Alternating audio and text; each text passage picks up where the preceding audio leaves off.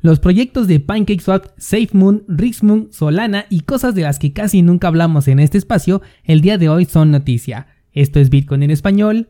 Comenzamos.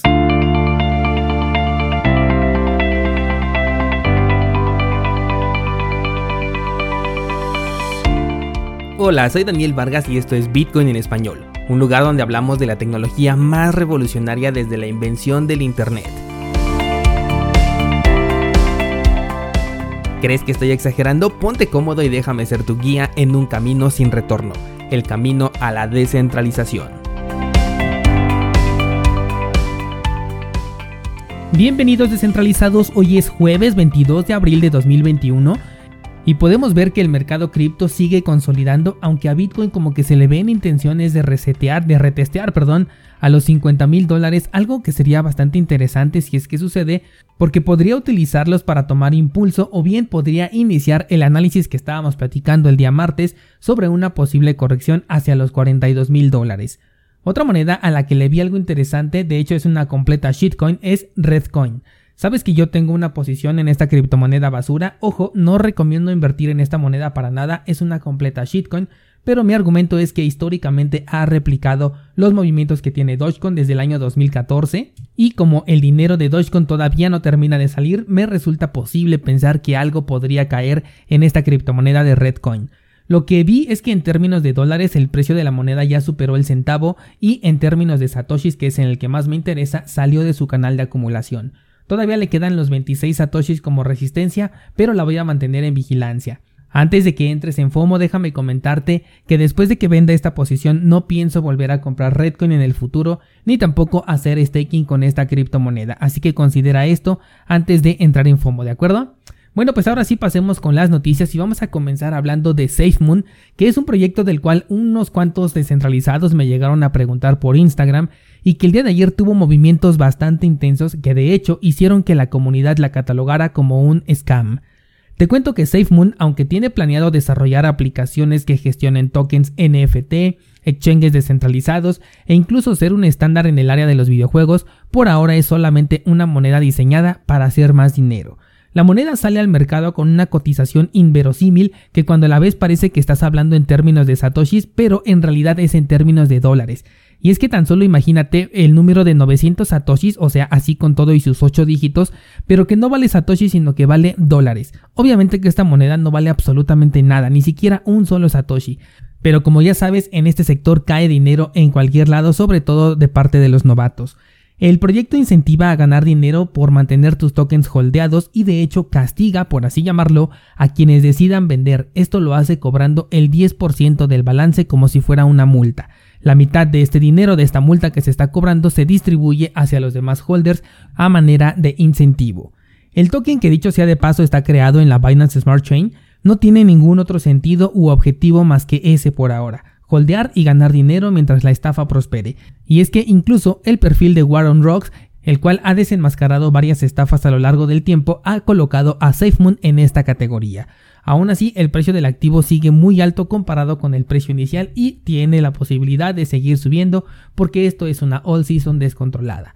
Ahora, por ahí también anda navegando otro token llamado RiskMoon, el cual no tengo absoluta idea porque no lo he investigado a fondo, pero parece ser el típico caso de algo que salió bien al menos para los que inician la estafa y que quieren replicarlo. Solamente que algunas réplicas luego son un poco más interesantes, como en el caso de SushiSwap, que a pesar de ser una copia trajo primero la tokenización. Bueno, pues no digo que este sea el caso de, de pero a mi parecer ambos son estafas totales. En el caso de SafeMoon, el creador además se quedó con el 50% del circulante, así que ya desde ahí se prenden las alertas. Y en el caso de Rismoon, como te dije, no tengo info al respecto, pero se parecen bastante. Cambiamos de tema y otro proyecto que se está viendo beneficiado con esta All Season es Solana. Hace poco un descentralizado me preguntaba justamente por esta red y mi respuesta fue que no es diferente a otros 2000 proyectos que hay en el mercado. Sin embargo, parece ser que este es uno de los que está cobrando mucha fuerza y me intriga saber por qué razón. Así que la he agregado a mi lista de observación y en cuanto tenga un espacio la pienso analizar a detalle. Ojo, no estoy diciendo que voy a invertir para nada por ahora, solamente la voy a tener en observación y si es que el proyecto me llega a atraer, bueno pues te lo voy a decir a través de este espacio y ya me esperaré hasta el próximo ciclo bajista para poder comprar si es que en verdad me interesa.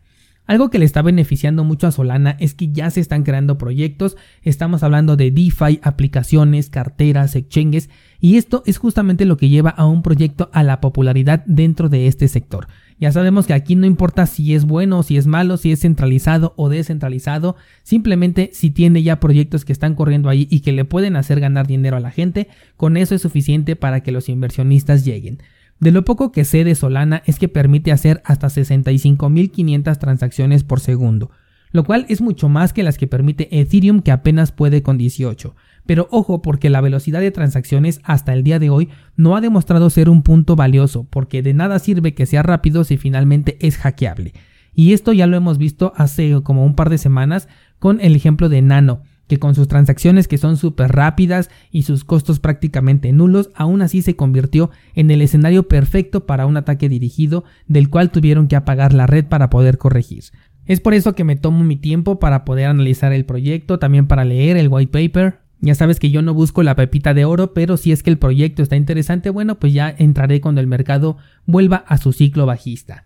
Hoy estamos hablando de proyectos que casi nunca hemos tocado en este espacio, me parece bastante interesante, y es que la siguiente nota viene sobre PancakeSwap, que es otro de esos clones de Uniswap, pero con la diferencia de que este fue desarrollado en la red de Binance.